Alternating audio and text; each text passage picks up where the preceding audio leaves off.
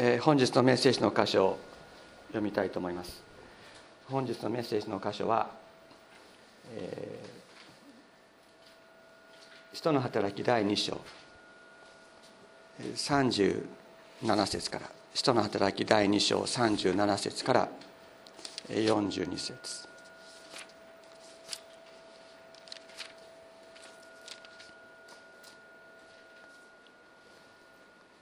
人の働き第2章37節。人々はこれを聞いて心を刺されペテロと他の人たちに兄弟たち私たちはどうしたらよいでしょうか？と言った。そこでペテロは彼らに答えた。悔い改めなさい。そしてそれぞれ罪を許していただくためにイエス・キリストの名によってバプテスマを受けなさい。そうすれば賜物として聖霊を受けるでしょう。なぜならこの約束はあなた方とその子供たち並びに全ての遠くにいる人々すなわち私たちの神である主がお召しになる人々に与えられているからです。ペテロはこの他にも多くの言葉を持って証しをしこの曲がった時代から救われなさいと言って彼らに勧めた。そこで彼の言葉を受け入れた者がバプテスマを受けた。その日3000人ほどが弟子に加えられた。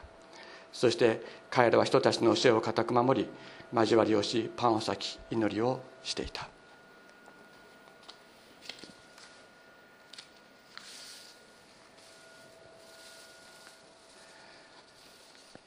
ペテロが聖霊を受けてエルサレムに集まっていた人たちにイエス様の復活十字架と復活を力強く証しをしてそして彼らに、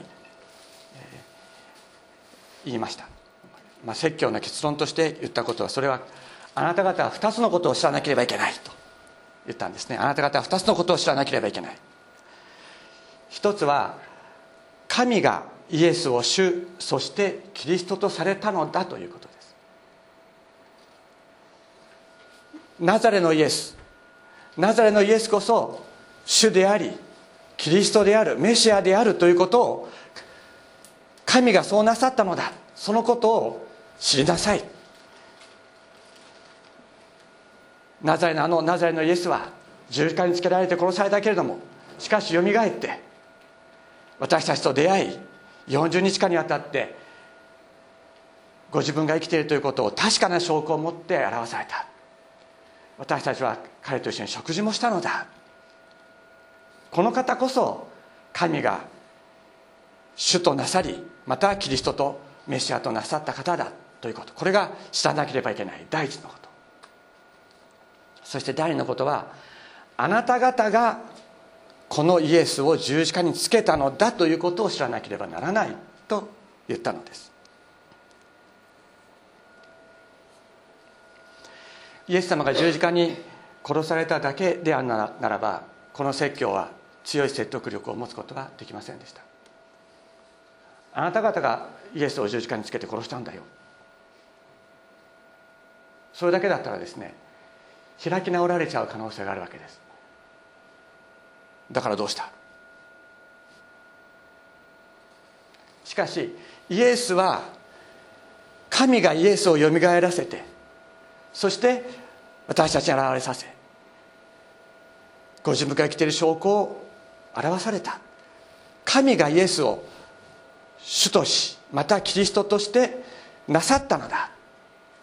もうそうしたらですね彼らは一体どうしたらいいんだろう。聞いた人たちは一体どうしたらいいんだろうという恐れに彼ら打たれたわけです。私たちはとんでもないことをしてしまった。ということを知ったのです。なぜか。34節にですねダビデの、予言が語ってあります。主は私の主に仰せられた。私があなたを私があなたの敵をあなたの足体とするまでは私の右の座についていなさいというダビデの予言の言葉をペテロは語っていますけれども。私があなたの敵をこの私というのは神様ですね。であなたというのはイエス様のことです。私があなたの敵をあなたの足体とするまではと言われた。つまりイエス様を十字架に殺した者たちはイエス様の敵ですよね。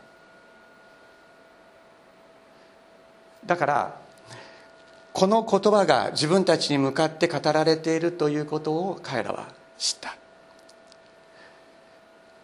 神が私をご自分の敵として私を滅ぼされるかもしれないと彼らはそこで本当にこれは本当にまずいことになったということをに気がついたわけです。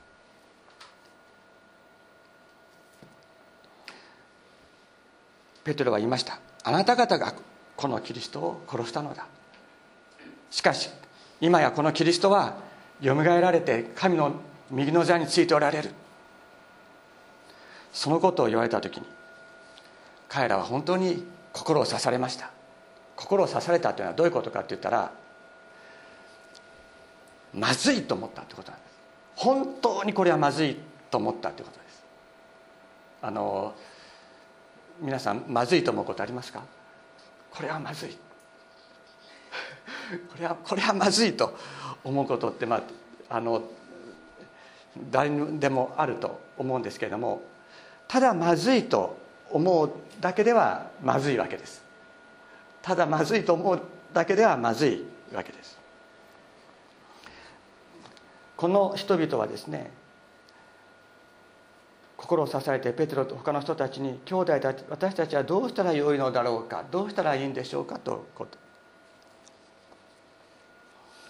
そこでペテロが彼らに勧めたことは神に立ち返れということであった。これ悔い改めるっていう言葉は何度も申し上げてますけどもこれ日本語では非常に分かりにくい。悔いて自分の行動をあの改めるというだけだとああまずかったよねあれ。じゃあ次からあれはもうやめああいうことはもうしないようにしようって。いうことぐらいの感じしか本当は受けとこの言葉の中にはないですね。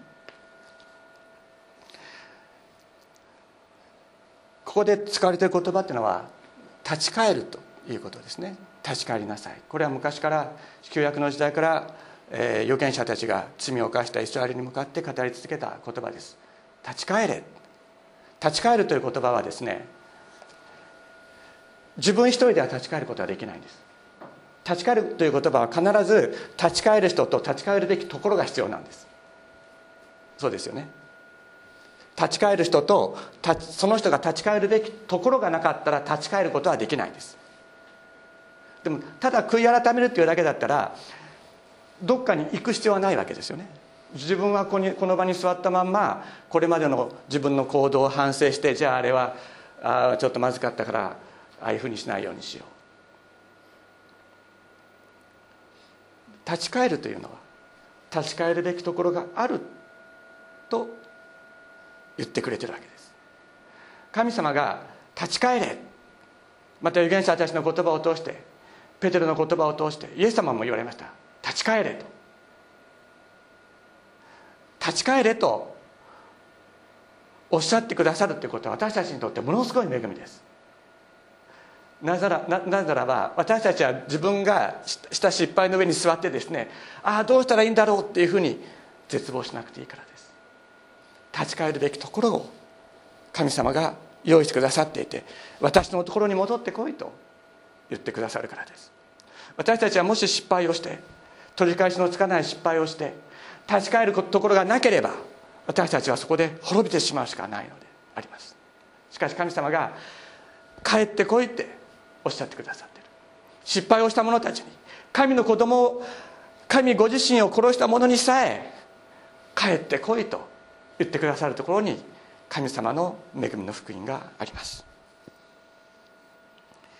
そのような意味でですね立ち返るということとそれから後悔することまた信念を持って決心してやり直すっていうこととは根本的に違うのです。後悔するっていうのはもう取り返しのつかないことをやってしまって悔やむことですね。でもそれは後悔というのは自分の殻の中で自分という殻の中で悔やみ続けることです。そこに救いはありません。どんなに後悔しても人は救われないんです。またじゃあ次からこういうふうにしよう。ね。あれちょっと失敗したからもうああいうことはやめて。次からこういうふうにしよう。でもこれはね自分のやり方。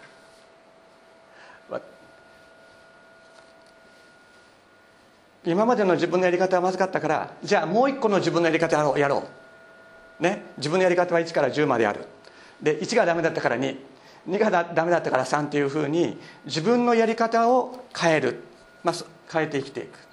それは一つの決心かもしれない。しかし自分のやり方で生きている人はやはり自分の枠というの中でものの中でしか生きていくことができず神にたどり着くことができないのです。しかし悔い改めというのは神様が悔い改めを迫られるという時は確かに私たちにとっては胸は痛いことです。苦しいことです。しかし帰ってこいと。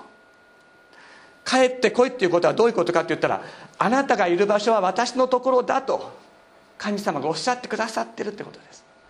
神様帰ってこいとおっしゃる時にあなたがいる場所はそこじゃないよ。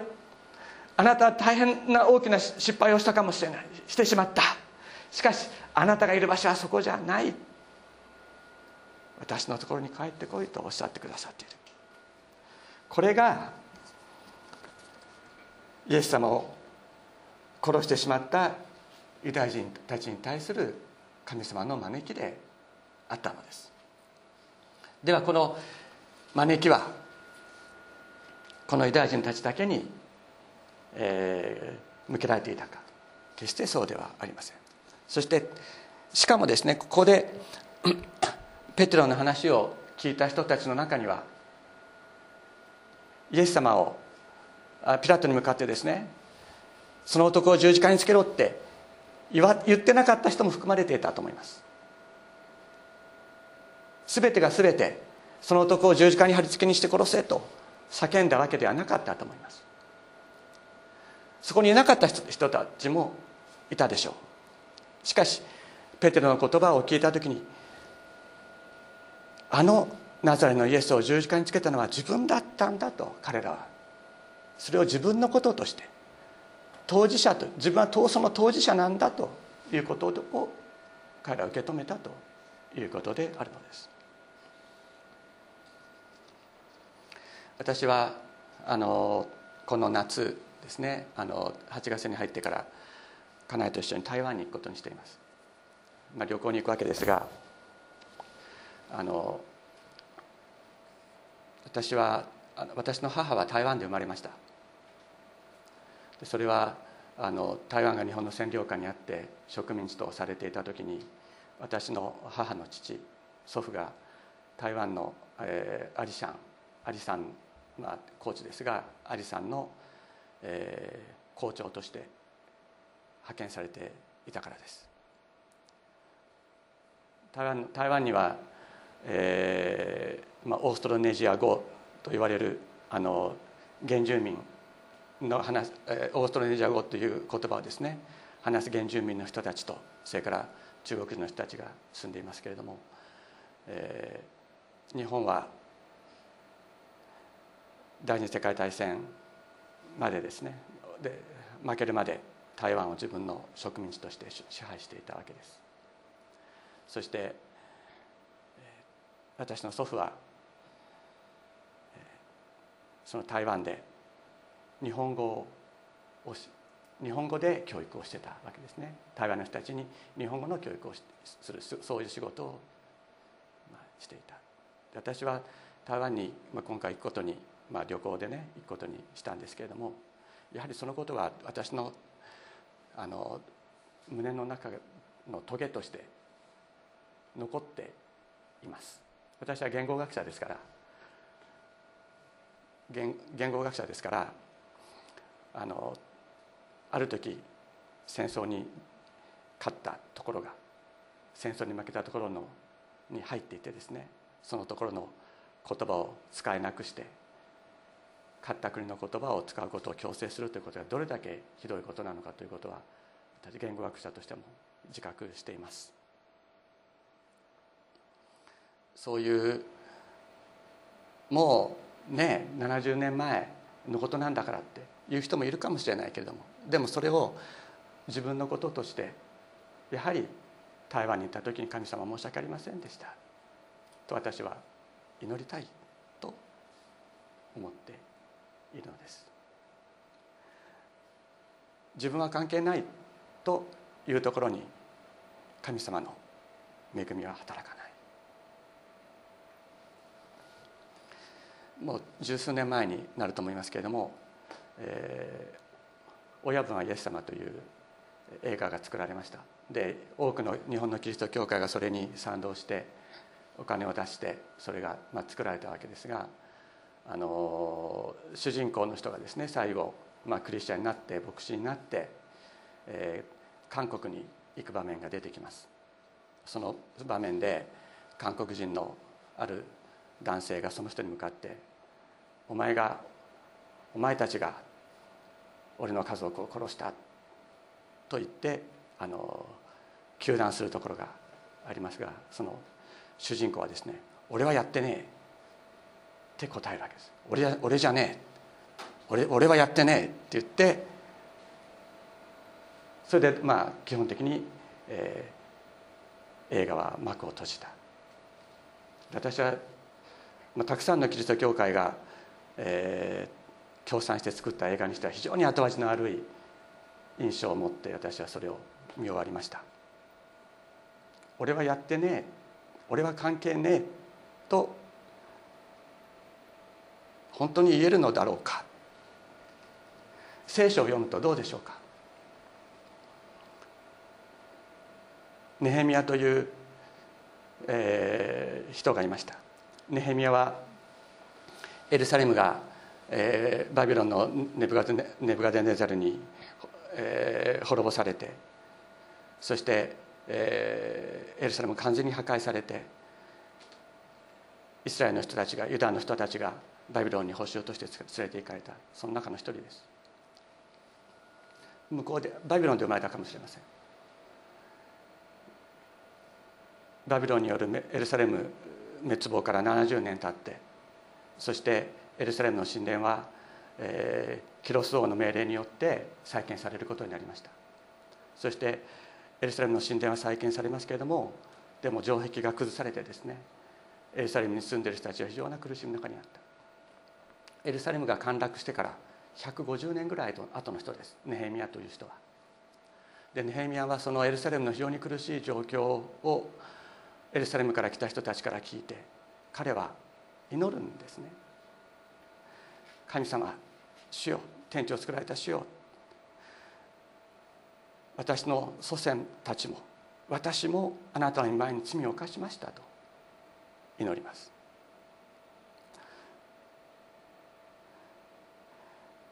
ネヘミヤは私の祖先たちが犯した罪のために私は今この違法の地で苦しい目に遭っていなければいけませんとは祈らなかった。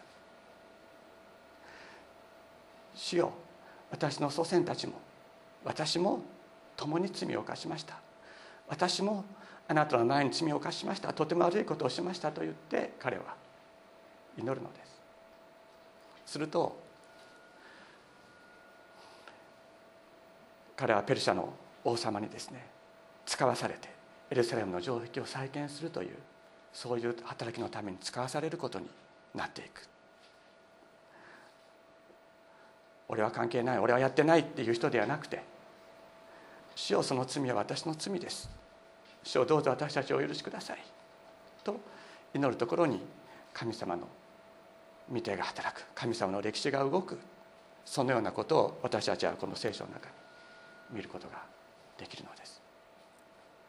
エルサレムにいた人たち彼らの全てがイエス様を十字架につけろと言ったわけではなかったかもしれない。しかし彼らはペテルの説教を聞いた時にイエス様を十字架につけたのはこの私だったと告白したのであります。そこに神様の救いの見て救いの福音が届けられた。これ非常に大きなポイントだと思います。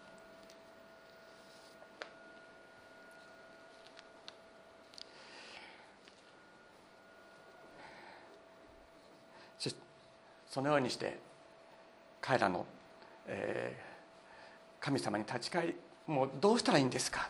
私たちはどうしたらいいんですか？私は神の子を殺してしまいました。どうしたらいいんですか？と言った時にペテロは言うんですね。立ち返りなさい。主イエス様に立ち返りなさい。自分に帰るのではなくそこにとどまるのではなくて主イエス様に立ち返りなさい。そして主イエスの名によるバプテスマを受けようと進めます。主の主イエスの名によるバプテスマというのは変えるべき方は主イエスであるということです。そのことを告白するということであります。そうすると賜物として恵みとして聖霊を受けるであろう。もうすでにこの時彼ら一人一人は聖霊に導かれていますけれども本当に豊かに聖霊に満たされて許されたことを確信できるまでに豊かに満たされるようになるだろうと彼は語ったのであります。ペテロ自身そうだった。ペテロはいつイエス様のところに帰ることができたでしょうか。立ち返ることができたでしょうか。彼はイエス様のことを知らないと3度言いました。十字架の前でイエス様が十字架にかけられるために捕らえられた時に彼はイエス様のことを3度知らないと言って。で彼は外に出てもう大声で泣いたと言います。大声で泣いて彼は本当に苦しい思いをしました。しかし大声で泣くだけでは彼は立ち返ることはできなかったんです。どんなに大声で泣いて後悔してもどんなに後悔しても彼はイエス様のところに立ち返ることはできなかった。しかし復活したイエス様が外来湖で漁をしている彼らのところに現れて大量の奇跡を彼らに与えそしてペテロに問いかけてくださった。ヨハネの子シモンあなたはこれらの人々以上に私のことを愛しているかと3度聞いてくださった。その時に彼は本当に立ち返ることができたのです。招いてくださってるんです。立ち返りなさいと。招いてくださってるから私たちはあああのナザレのイエスを十字架にかけたのは私だったんだと本当に告白することができるんです。招いてくださってるからです。私たち一人一人を今日招いてくださってる方がいるのです。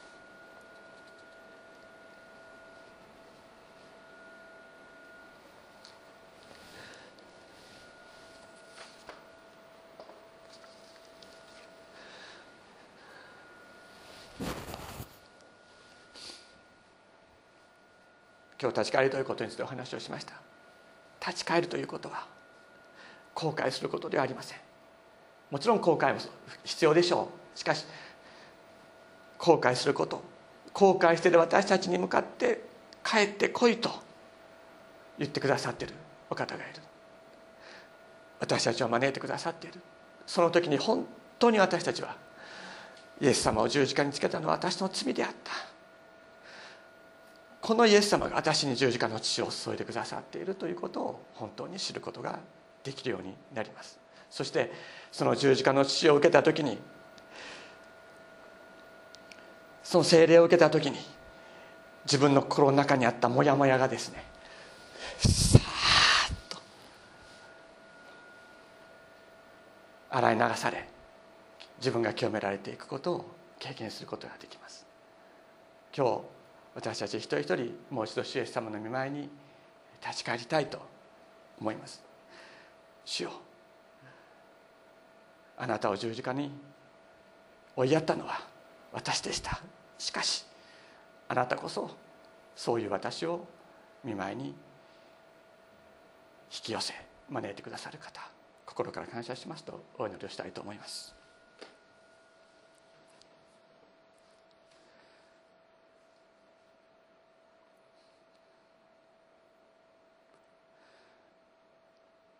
主イエス様。今日もあなたが私たちに帰ってこいと。招いてくださっていることを感謝いたします。今日招いてくださったことを感謝いたします。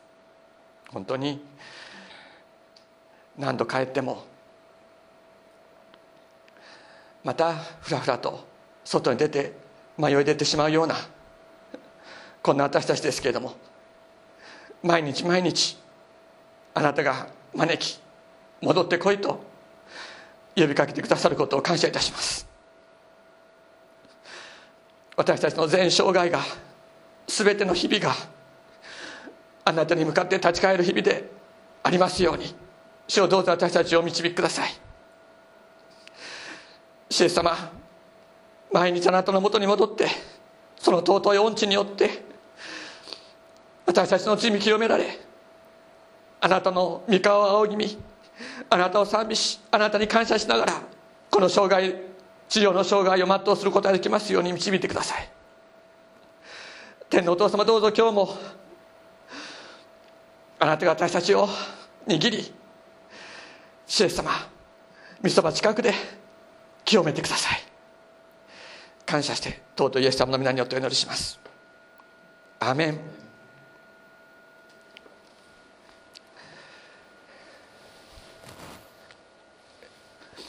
この歌はですねもう一度歌いたいと思います。これチャーズ・ウェチャーズ・ウェスレーという人が作詞したものに、えー、訳をつけました「こよなき主イエスの愛アダオも愛したも主を十字架の死に追いやりしわれにとこしとこしなえとこしなえのくすしき血を限りなく注ぎたも主イエスにあふれる驚くべき愛を」こんな私のところにイエス様やってきて光を照らしてくださって鎖を切り落としてくださってそして私と共に生きようとおっしゃってくださっている。本当に嬉しいことです。